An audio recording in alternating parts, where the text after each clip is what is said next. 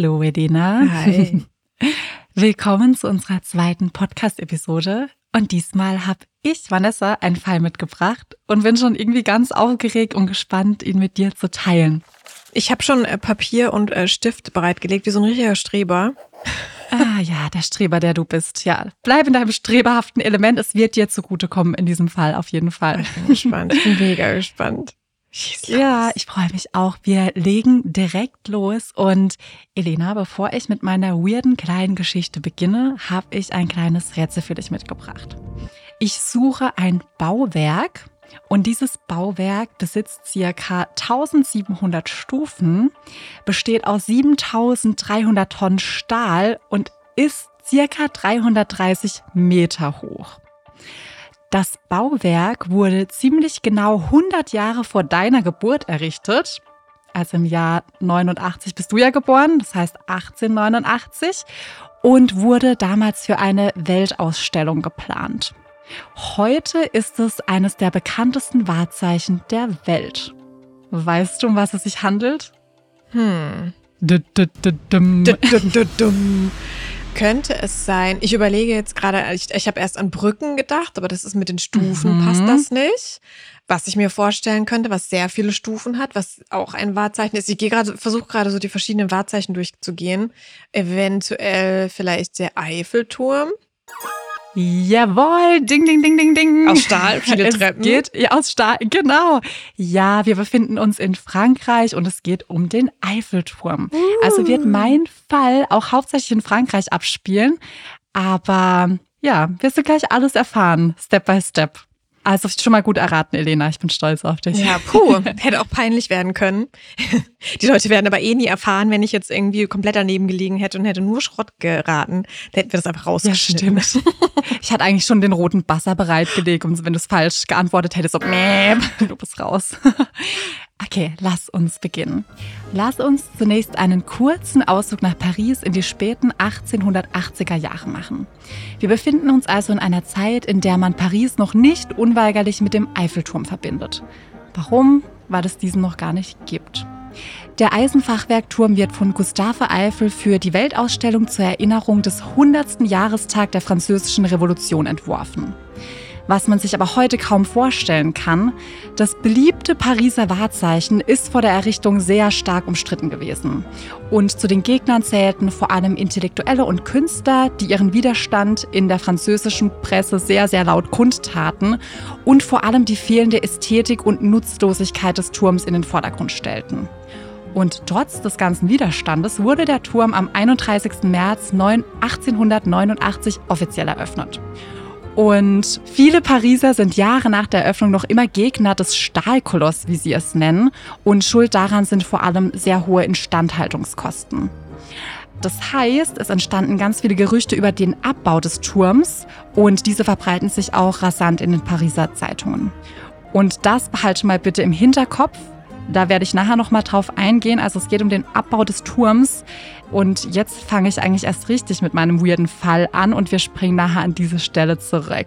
Ist alles notiert? Ja. Ist alles notiert. Streber am Werk. Tut mir leid, dass ich jetzt gleich schon hier einschreite, aber es ist so verrückt, ähm, dass man sich Paris, wenn man sich Paris ohne den Eiffelturm vorstellt, das ist so ein Bild, das ist für mich gar nicht existent. Also ich kann mir Paris ohne Eiffelturm gar nicht vorstellen. Ja, ich finde es auch unglaublich, weil es war anscheinend so, dass dann, als die Eröffnung war, dann fanden das ganz, ganz viele Leute trotzdem irgendwie auf einmal ganz, ganz toll, weil es dann doch nach mehr aussah als ursprünglich irgendwie, als die Leute sich gedacht hatten.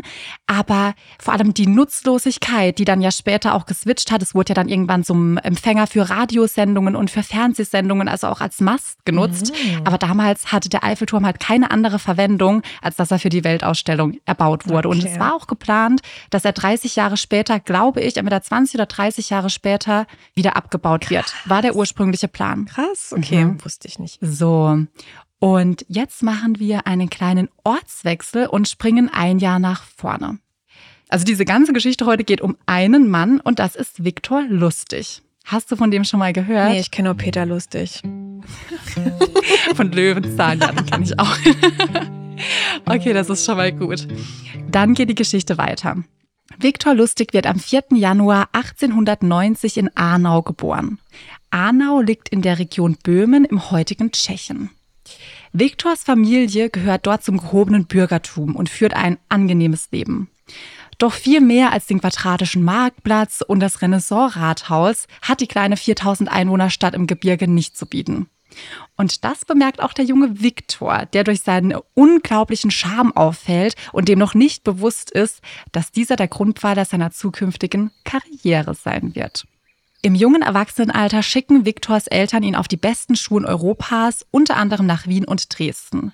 Schließlich planen die beiden eine große Zukunft für ihren Sohn. Er soll Anwalt werden. Was ihnen dabei nicht bewusst ist, Viktor hat nicht vor, auf ehrliche Weise seinen Lebensunterhalt zu bestreiten. Ganz im Gegenteil. Ui. Der kleine Viktor möchte Teil der High Society sein, ohne auch nur einmal in seinem Leben dafür zu arbeiten. Er träumt vom ganz großen Reichtum, also beginnt er mit kleinen Diebstählen. Dabei wird er nicht nur einmal erwischt und auch immer wieder für kurze Zeit inhaftiert. Auf Wunsch seiner Eltern beginnt der junge Dieb ein Jurastudium an der, Achtung, Universität Sorbonne in Paris. Ja, sind wir schon in der Frankreich, Nähe des Frankreich. Eiffelturms. Aha, genau. Die Nächte verbringt er damit, Poker und Bridge zu spielen. Victor lernte die Spielkarten geschickt zu manipulieren und wird vom einfachen Dieb zum Trickbetrüger. Also ein ganz schöner Schlawiner, dieser Victor. Das kannst du dir schon mal merken. Damals noch ganz klein, aber Achtung, es wird, ja, wird noch ganz witzig mit diesem kleinen Kerl. Also, zu diesem Zeitpunkt ahnt niemand, nicht mal er selbst, dass er mit einem der größten Scams der damaligen Zeit in die Geschichte eingehen wird. Doch in den beginnenden 1920er Jahre ist er nur einer von vielen Trickbetrügern der damaligen Zeit. Ein kleiner Fisch im großen Teich quasi. Und da sind wir schon beim Stichwort, der große Teich. Er möchte nämlich nicht in Paris bleiben und weiterhin seine Pokerspiele durchziehen und irgendwie immer wieder an der Uni sein. Das war ihm alles zu langweilig. Sein nächster Schachzug erinnert mich so ein bisschen an Leonardo DiCaprio in Titanic. Kannst du dir vielleicht vorstellen, warum? Was, ein Leonardo DiCaprio von Titanic? Aber denk an die gesamte Situation. Also, Er möchte ein Schiff versenken. er möchte den Eiffelturm, möchte er gerne im Meer verschiffen? verschieben und im Meer versenken. Mit Hilfe eines Eisbergs. Ich mag, wie du denkst, aber nein. nee, also es war so ein bisschen ähm, daran angelehnt, weil er sich jetzt tatsächlich auf große Kreuzfahrtschiffe begibt und zwischen, also die Route zwischen Paris und New York immer wieder entlang fährt und sich dort gezielt reiche Leute aussucht, um diese wiederum beim Pokerspielen, um ihr Vermögen zu erleichtern. Also es heißt, die Studenten und die Menschen in der Stadt Paris haben ihn nicht mehr ausgereicht, sondern er will zu den ganz hohen Tieren und das sind halt die, die damals mit dem Kreuzfahrtschiff von Paris nach New York fahren konnten. Das muss er ihm lassen. Er ist echt kreativ und hat auch irgendwie so ein bisschen so einen. Geschäftssinn. Ne? Also wenn er dann quasi die so denkt, ey, komm, bei den Studenten, den einem nackten Mann kann man nicht in die Taschen fassen. ja, genau, so ungefähr. Ne? Dann so ungefähr. gehe ich halt auf große äh, Kreuzfahrt. Ja, ich kann mir vorstellen, also das kann ich jetzt nicht belegen, aber ich kann mir schon vorstellen, dass es ein sehr intelligenter Mann war. Mhm. Auch wenn er die Intelligenz in die falsche Sache reingesteckt Ja. hat vielleicht. Aber ja. Nach Einfahrt in den Hafen verschwindet er im Nirvana und ward für die Personen, die ausgeraubt wurden, nie wieder gesehen. 1920 entschließt er sich schließlich, ganz in die USA überzusiedeln und erst einmal dort zu bleiben. Vor Ort mischt er sich mit falschem Adelstitel unters Volk. Achtung, er nennt sich Graf Viktor Lustig. Nett, oder? Netter Typ. Auch da wird er eigentlich die Verbindung zu Leonardo DiCaprio bei so Catch Me If You Can, ne? Aber ey, aber echt. Da mit den verschiedenen Identitäten. Ah, der Leo zieht sich hier durch die Geschichte durch. Und vor allem, es war halt so gut durchdacht von ihm hier auch wieder, weil der deutsche Adel war in diesen Zeiten in den elitären Kreisen der Amerikaner so, so gerne gesehen. Das heißt, er hat da direkt Anschluss gefunden in der High Society, zu der er ja so unbedingt dazugehören möchte. Und versteckt hinter seiner intelligenten, charmanten Art sowie feinster Kleidung erkennt niemand die wahre Identität des vermeintlichen Grafen. Und in den USA nimmt seine Betrugskarriere dann weiter Fahrt auf. Und jetzt darfst du noch mal kurz raten, was glaubst du, mit welchen Maschen er die Amerikaner nach Strich und Faden verarscht? Also warte, er ist Pokerspieler, ne? Also mit Poker und Bridge Mhm. hat er das in Paris probiert. Mhm. Sind wir noch in der Kartenspielszene? Nein, ist nein. Bridge Kartenspiel? Ich, ja, doch, ja. Ja? Aber denk dran, dass er unfassbar kreativ ist. Also wir gehen weg von den Kartenspielen. Was könntest du denn einfach, was dir, was dir random in den Kopf Wenn er schießt? jetzt natürlich einen auf artlich macht, vielleicht. Vielleicht geht er auch in die Kunstszene. Vielleicht macht er auch irgendwie, dass er da die Leute irgendwie da scammen, dass er den Leuten irgendwelche Sachen andreht und denen irgendwie verkauft, Mhm. dass das irgendwelche ganz tollen Kunstwerke sind, das aber eigentlich richtiger Mhm. Schund ist. Zum Beispiel. Soweit ist er noch nicht, aber das geht später in die richtige Richtung. Ich erzähl mal weiter. Weil der Viktor, wir kennen ihn ja mittlerweile, ist ein schlauer Mann und begibt sich jetzt natürlich dorthin, wo die Reichen und Schön ihre Freizeit verbringen.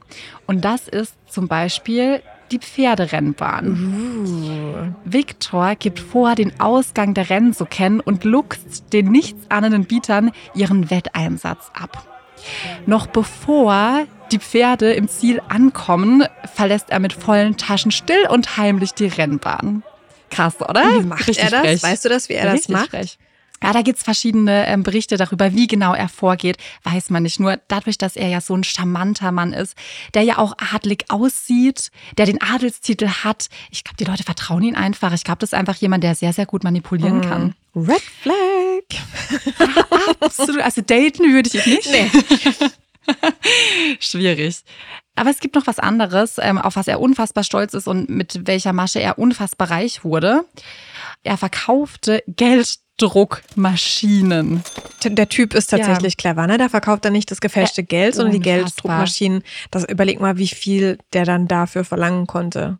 Na klar, vor allem er führt dann so das Prozedere durch, das waren solche Holzkästen und hat da vorher halt echtes Geld reingelegt. Das heißt, er legt eine echte Banknote rein und dann war echtes Geld dahinter, dann sah es so aus, als würde das gedruckt werden. Dann hat er den Leuten gesagt, ja, das ist jetzt halt die Gelddruckmaschine, die muss ich jetzt erstmal wieder einstellen und ich habe auch irgendwo gelesen, weiß nicht, ob das stimmt, aber er hatte von einer chemischen Reaktion gesprochen. Das heißt, es dauert ein paar Stunden, bis die Maschine wieder drucken kann. Und in den paar Stunden ist Victor natürlich über alle Berge verschwunden. Und als die Menschen bemerkten, dass da gar kein Geld rauskommt, war er halt längst weg. Krass. Scam quasi s- s- richtig next level, ne? Ja, absolut. Aber Elena, es kommt noch krasser. Du wirst nachher, die wird ja die Kinnlade runterfallen. Aber wir machen weiter. Wir machen den nächsten Ortswechsel und gehen wieder zurück nach Paris. Wir befinden uns jetzt im Jahre 1925. Ein 35-jähriger Mann betritt die Hauptstadt Frankreichs, in der er einst studierte. Genau, es ist Viktor Lustig. Er ist zurück. Ist er noch Graf oder ist er noch, ist er noch adlig? Ja, du bist, du bist sehr, sehr schlau. Ich wollte nämlich gerade sagen, Entschuldigung bitte, ich meine natürlich Graf Viktor Lustig. Den Titel hat er sich natürlich, hat er mitgenommen Ja, klar. von den USA. Na klar, was sonst. Und es ist das glitzernde Paris der 20er Jahre, das Viktor in seinen Bann zieht. Er ist so beeindruckt vom Glanz der Stadt und lebt in dieser, als gäbe es keinen Morgen. Durch seinen verschwenderischen Lifestyle schwindet sein ergaunertes Vermögen aber, und jetzt Achtung, auf den Satz bin ich super stolz, das ergaunerte Vermögen schwindet dahin wie der Nebel der Seine an einem kühlen Morgen. Entschuldigung. Mic Mikrofon Drop, ne? Aber der sagt, Mic ja, okay, eigentlich können wir die Folge jetzt auch ändern, enden und auch den Podcast, weil ich, ich habe alles gesagt, was ich je sagen wollte. So, Ja, so fühle ich mich jetzt gerade. Aber keine Sorge, wir gehen noch ein Stückchen weiter. So, denn jetzt kommen wir wieder beim Intro an. Weißt du noch, welches Gerücht in den Pariser Zeitungen gestreut wird zu dieser Zeit? Das mit dem Eiffelturm, ne? Was genau? Ja, dass der Eiffelturm irgendwann wieder abgebaut wird. Nach 20, 30 Genau. äh, Jahren soll der wieder abgebaut werden, weil der nur für die Weltausstellung quasi errichtet wird. Ja. Beziehungsweise, das war vorher vereinbart, es wurde dann schon verlängert, aber es wurde jetzt trotzdem wieder spekuliert, ob er abgebaut werden soll. Und es liegt auch daran, dass der Eiffelturm wahnsinnig hohe Instandhaltungskosten hat und alle paar Jahre komplett neu gestrichen werden muss wegen der Verrostung. Ah, Ähm, mhm. genau, das heißt, da wurde ganz, ganz wild spekuliert. Und an dieser Stelle kommt unser lieber Viktor dann wieder ins Spiel. Dieser sitzt in einem schicken Pariser Hotel und grübelt darüber, mit welchem Meisterwerk er sich seinen Reichtum zurückergaunern kann. Verzweifelt läuft er die Champs-Élysées entlang, bis er in einem gemütlichen Café zur Ruhe kommt und ihm die zündende Idee direkt in den Schoß fällt. In einer Zeitung sticht ihm eine Schlagzeile ins Auge, die sein Herz höher schlagen lässt. Soll etwa der Eiffelturm abgebaut und wirklich verkauft werden? Und jetzt kommt der Meisterstreich, Elena. Viktor macht sich an die Arbeit und schreibt Briefe an die größten Stahlhändler Frankreichs, um sich zu einem sehr wichtigen Termin mit ihnen zu treffen. Treffpunkt ist ein Pariser Hotel, welches bekannt dafür ist, dass Politiker und Diplomaten ein- und ausgehen. Viktor bereitet sich akribisch auf das Treffen vor. Er schlüpft nicht nur in seinen feinsten Anzug, sondern auch in die Rolle eines Staatsbeamten, der die ungeduldigen Händler mit einem unglaublichen Angebot im Hotel empfängt. Im Namen des französischen Präsidenten Gaston de Merck, ich hoffe, ich spreche das richtig aus, verkauft er, Achtung, den Eiffelturm. No way, an Stahlhändler, die den dann quasi, Ja. okay, mhm. Ja, weil die Stahlhändler, die würden ja extrem von so viel Stahl profitieren äh, und sind natürlich komplett äh, begeistert, beziehungsweise wären begeistert, wenn sie nicht so skeptisch wären. Aber jetzt überlegt erstmal, dieser Typ setzt sich dahin, gibt sich als Staatsbeamter aus und verkauft im Namen des Präsidenten den Eiffelturm. Gab's- dreist? Gab es in der Zeit sowas wie, weißt du, wie so Ausweise? Also du musstest dich ja irgendwie ausweisen. Du kannst nicht sagen, ja, nur weil ich jetzt hier einen schicken Zwirn anhab, äh, bin ich ein Staatsbeamter. Der muss sich das ja irgendwie noch bewiesen haben, ne? Das mit dem Staatsbeamten tatsächlich nicht. Das hat er ganz schlau eingefädelt, weil, also erstens mal seine ganze Erscheinung. Er sieht nicht aus wie jemand, der irgendwie es nötig hätte zu lügen. Und zum anderen hat er sich ja extra in diesem schicken Hotel getroffen, wo es ganz bekannt ist in ganz Paris, dass sich dort Politiker und Diplomaten treffen. Das heißt, für die Stahlhändler war das schon so ein, ah, okay, krass, wir treffen uns in dem Hotel, da sind nur die hohen Tiere unterwegs. Und er hat sich da halt mit seiner charmanten Art reingesneakt. Ja, krass. Also, ja, das heißt alles eigentlich nur durch seine charmante Persönlichkeit. Deswegen habe ich auch am Anfang gesagt, er weiß gar nicht, wie diese charmante Persönlichkeit ihm noch zugutekommen wird. Ja, also er musste keinen Ausweis zeigen, nichts. Gut, wäre heute vielleicht schon mal eine andere Geschichte, aber auch heute passieren ja solche Geschichten, ne? Also, ähm, wie hieß das mit der Anna? Absolut. War das die Anna?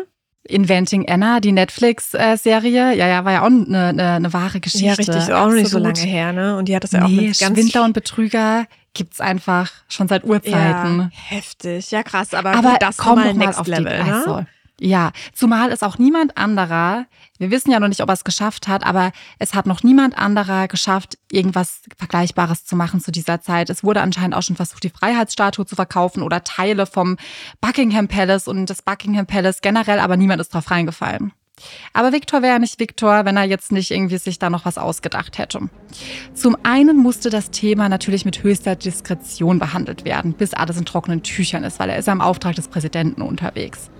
Und um glaubwürdig rüberzukommen, nimmt Victor die Händler mit zum Turm, zeigt den Wachen vor Ort einen in Anführungsstrichen offiziellen Ausweis und spaziert mitsamt Anhang problemlos an diesen vorbei. Tatsächlich kann ich dir nicht zu 100% sagen, ob der Ausweis gefälscht, geklaut oder echt war. Das kann ich leider, da gibt es unterschiedliche Angaben zu. Aber er ist auf jeden Fall durchgekommen, obwohl er keinen offiziellen Ausweis hätte besitzen dürfen. Krass. Die Händler besichtigen den Turm und prüfen ihn auf Herz und Nieren.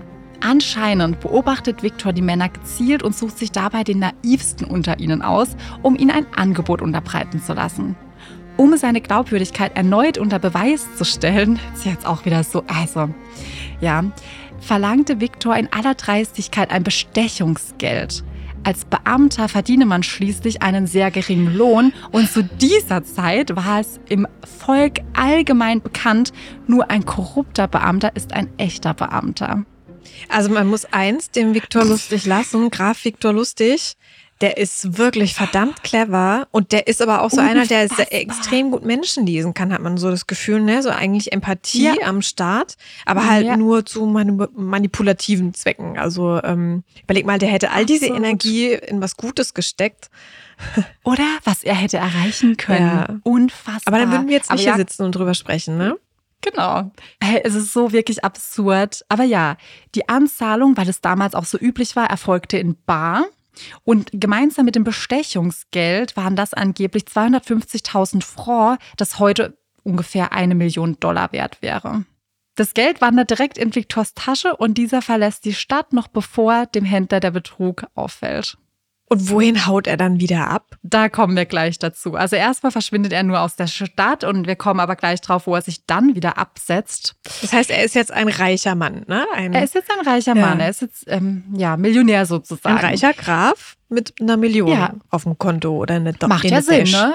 Aber was halt noch viel, viel krasser ist, erstmal bevor wir Viktors Geschichte weiterverfolgen, der Stahlhändler, der betrogen wurde, der hat ja irgendwann gemerkt, dass er übers Ohr gehauen wurde. Also das wurde ihm ja irgendwann klar und irgendwann bewusst. Und der schämt sich so sehr dafür, dass er drauf reingefallen ist, dass er keine Anzeige erstattet. Nichts. Der schweigt einfach. Scheiße. Das heißt, Viktor ist einfach raus aus dem Schneider. Ja, Krass. wäre mir auch peinlich, aber Naja, aber das ist halt auch so ein Ding. Also wenn es dir, ähm, weiß ich nicht, das hört man ja auch in der heutigen Zeit immer wieder, dass es dann Leuten irgendwie so peinlich ist, dass sie auf sowas drauf reinfallen. Absolut. Dann musst du dann halt über deinen Schatten springen und denken so, ja, fuck it, mein Gott, Ja. kann passieren. Aber klar, da ist dann Aber halt ich wahrscheinlich das Ruf auch auch. dann dahin, ne? Natürlich, wer will denn bei dir noch Stahl kaufen, wenn man weiß, dass du aus sowas reinfällst? Obwohl, also, ich glaube, wenn jemand dich wirklich so krass manipuliert wie dieser Viktor, dann würden da sehr, sehr viele Ja. Leute drauf einfallen. Da will ich mich auch gar nicht ausschließen. Voll, voll. Weil man halt auch gutgläubig ist. Ähm, also um ehrlich zu sein, ja. ich glaube, wir beide wären die Ersten, die da drauf reinfallen würden. wir hätten wahrscheinlich das Doppelte geboten. Hauptsache, wir bekommen den Auftrag. Er hat ja dann noch ganz dreist gesagt, ja, der Auftrag geht an den meistbietenden. Dann wären wir wahrscheinlich diejenigen, die alle unser Geld, die wir hinterher haben, Kredite aufgenommen dafür. den Eiffelturm gekauft. Ja, Mama, guck mal, wir haben jetzt den Eiffelturm gekauft. Ey, so krass. Aber ja. Jetzt kommt noch mal das nächste, das funktioniert zum Glück nicht, aber angeblich versucht Viktor auch ein paar Wochen später die gleiche Masche nochmal, weil er erst ja nicht zur Anzeige kam. Das heißt, er hat es versucht, aber die Betrügereien sind aufgefallen. Also dieser Person, die es kaufen wollte, hat gesagt, nee, es kann nicht sein. Und ähm, dann hat es also nicht geklappt das zweite Mal. Aber, Aber hat man immerhin, ihn dann auch irgendwie versucht. gefangen oder so? Oder ist es einfach nur aufgefallen und Noch dann ist der nicht. geflüchtet? Ja, noch nicht. Nee, Okay. der ist geflüchtet. Und zwar natürlich wieder zurück in seine geliebte USA. Und jetzt kommt noch mal was, was ich auch, er ist auch ein unfassbar mutiger Mann einfach, weil in Chicago traut er sich an einen berühmten Mafia-Boss ran. Und zwar geht's um Al Capone. Und dem versprach er, 50.000 Dollar von ihm zu nehmen und zu verdoppeln, sofern dieser ihm das Geld anvertraut. Puh, mit der Mafia sollte man sich halt echt nicht anlegen, ne? Mm-mm. Würde ich mich niemals trauen. Nie, niemals. Vor allem nicht mit Geldsummen und mit Sachen, die du nicht, also die du nicht halten kannst. Wusste er das schon Naja. von vornherein, dass er das eh nicht halten kann? Das ist, ist nicht klar. Also das stand nirgends tatsächlich.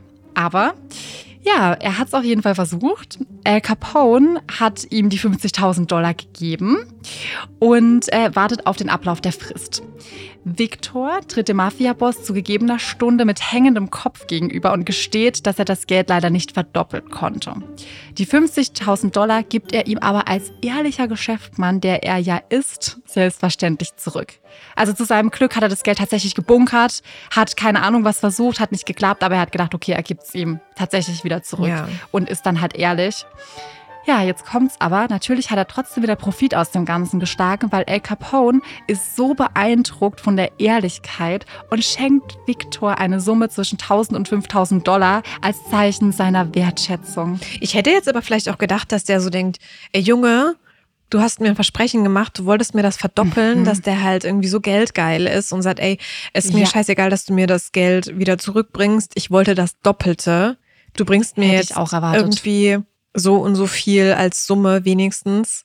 Ja, Na das ja. hätte ich tatsächlich auch erwartet, aber es war wahrscheinlich in dieser Zeit so unüblich, dass es ehrliche Geschäftsmänner Mhm. gibt, vor allem halt in dieser Mafia-Szene, in dieser ganzen Gangster-Szene, war es wahrscheinlich einfach unüblich, dass dich jemand nicht übers Ohr hauen will und halt, obwohl er es ja eigentlich wahrscheinlich wollte, und halt ehrlich ist. Hm. Krass, oder? Also wieder mal Glück gehabt, hat sich das Geld in den Sack gesteckt und geht mit gefüllten Taschen wieder aus der Stadt hinaus.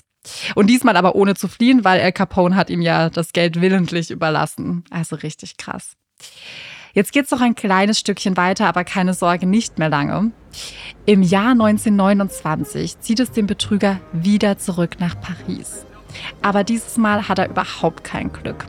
Er wird für einen anderen Betrug als der des Eiffelturms vor Gericht gestellt, also einen seiner anderen Maschen, seiner zigtausend Maschen, die er entwickelt hat mittlerweile. Doch Victor wäre nicht Victor, wenn er den Pariser Behörden nicht entkommen und in die USA fliehen würde. In New York angekommen, bringt er Falschgeld in Umlauf und verkehrt weiter in den Kreisen der High Society. Nachdem er ganz lange Zeit Räuber und Gendarm mit den amerikanischen Polizisten spielt, endet seine Glückssträhne offiziell 1935 und er wird zu sehr, sehr vielen Jahren Gefängnis verurteilt. Und Achtung, jetzt aber noch mal was, was ein bisschen hart für ihn ist. Ich meine, er hat es verdient, ins Gefängnis zu kommen, aber er kommt halt in eins der gefürchtesten Gefängnisse zur damaligen Zeit und das ist Alcatraz. Uh, Das heißt, gemeinsam mit den Krass. schlimmsten Schwerstverbrecher der USA sitzt er halt einfach in Alcatraz. aber warum? Weil er so hohe Summen halt irgendwie veruntreut hat? Oder warum steckt man ihn Ja. mit Schwerverbrechern zusammen? Ja, also die genauen Gründe, Polizeiberichte oder sowas habe ich jetzt nicht gesehen, warum genau, aber es ist halt ein, also die Summen erstmal und die Jahre, Mhm. die er damit verbracht hat, Leuten Geld aus den Taschen zu ziehen. Du musst dir vorstellen, die ähm, Polizei in den USA, ich glaube, die haben sogar eine Spezialeinheit gebildet, um zu sehen, wo das Falschgeld herkommt, das in, um, in Umlauf Krass. gebracht wurde. Das heißt, da wurden ja auch mega viele Gelder dafür aufgebracht, ihn zu schnappen. Wahrscheinlich wäre er auch so ein Typ, der, wenn du den in so ein normales, in Anführungszeichen, Gefängnis gesteckt hättest, der hätte wahrscheinlich alle mit dem Charme wieder um die Finger gewickelt und hätte es irgendwie geschafft auszubrechen. Sie Ja, haben aber vielleicht gedacht, hey, komm, wir sind safer, wenn wir den Typ einfach Mhm. irgendwo auf so eine einsame Insel packen in, in Alcatraz. Ja, das glaube ich auch, weil zu der Zeit hat es auch niemand geschafft, äh, auszubrechen bis dahin. Und deswegen, ja, war das wahrscheinlich wirklich irgendwie so ein Ding, dass sie gesagt haben, ey, du bleibst hier, du bleibst schon hier, du brichst nicht aus und ja, fertig. Ich meine sogar, weil er war ja vorher schon öfter inhaftiert, dass er aus einem Gefängnis an einem anderen Ort der USA mit Hilfe von Bettlaken, habe ich auf jeden Fall gelesen, ausgebrochen Ja, ist. krass. Das heißt, da kann wirklich was dran sein, dass er dann deswegen nach Ja, Alcatraz. aber das hätte ich ihm jetzt auch zugetraut. wurde. Also ich glaube, so clever. Ja, so ist. clever ist er dann, ne? Ja. Ja. Bevor wir zum Ende kommen, noch einen ganz kleinen Einblick in Alcatraz, einfach um nochmal auch zu verdeutlichen, wie krass das dann letztendlich das Ende für ihn war. Also die Insel, die liegt ja vor San Francisco. Auf dieser Insel ist das Gefängnis drauf und die wird auch als America's Devil Island bezeichnet, da die Häftlinge unter unmenschlichen Bedingungen festgehalten werden. Und um dir da ein Beispiel zu geben, die Zellen sind nur 1,52 Meter lang und 2,47 Meter breit. Oh mein Gott.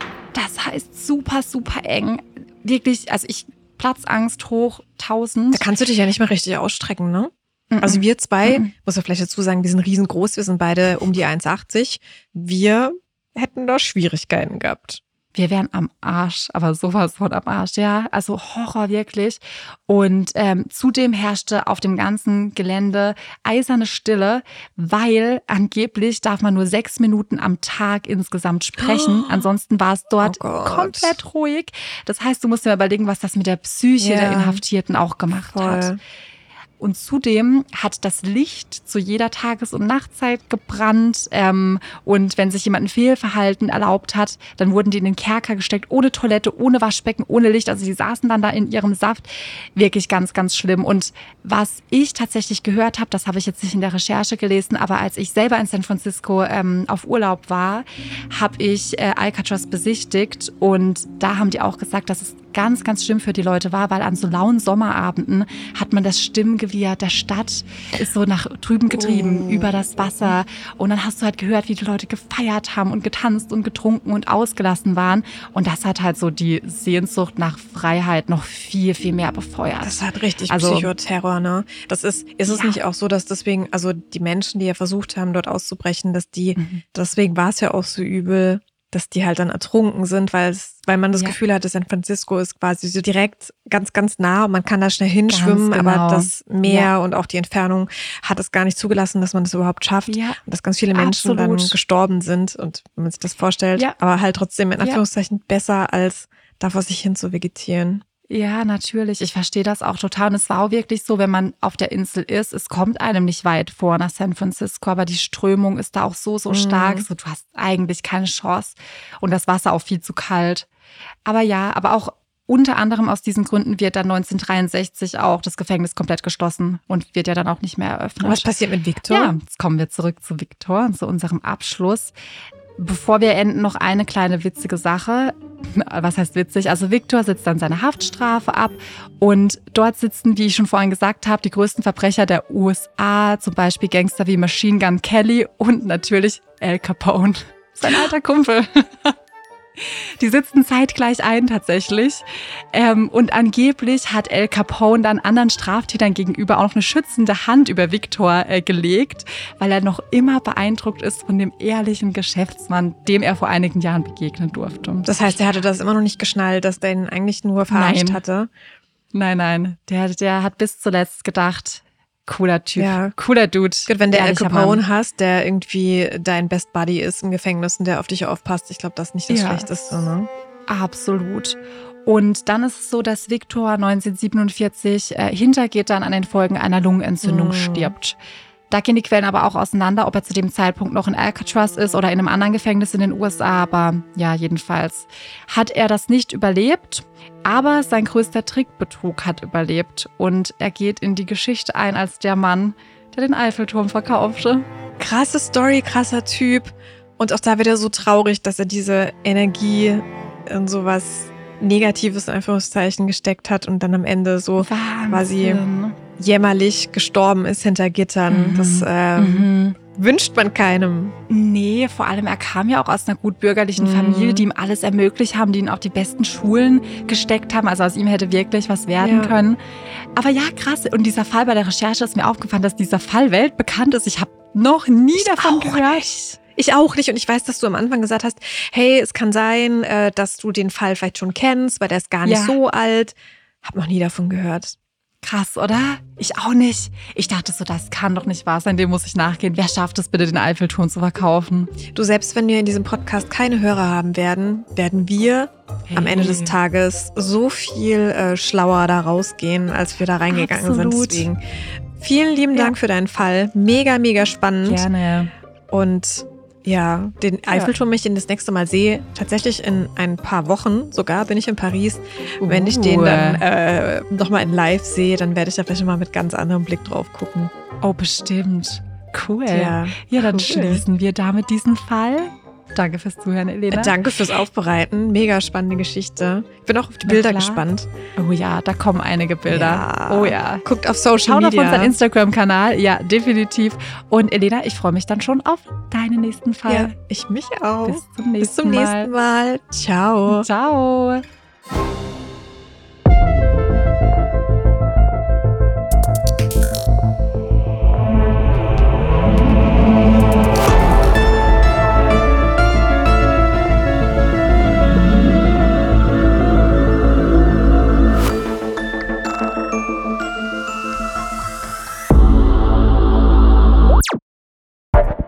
Dieser Podcast ist eine Produktion von Audioflow.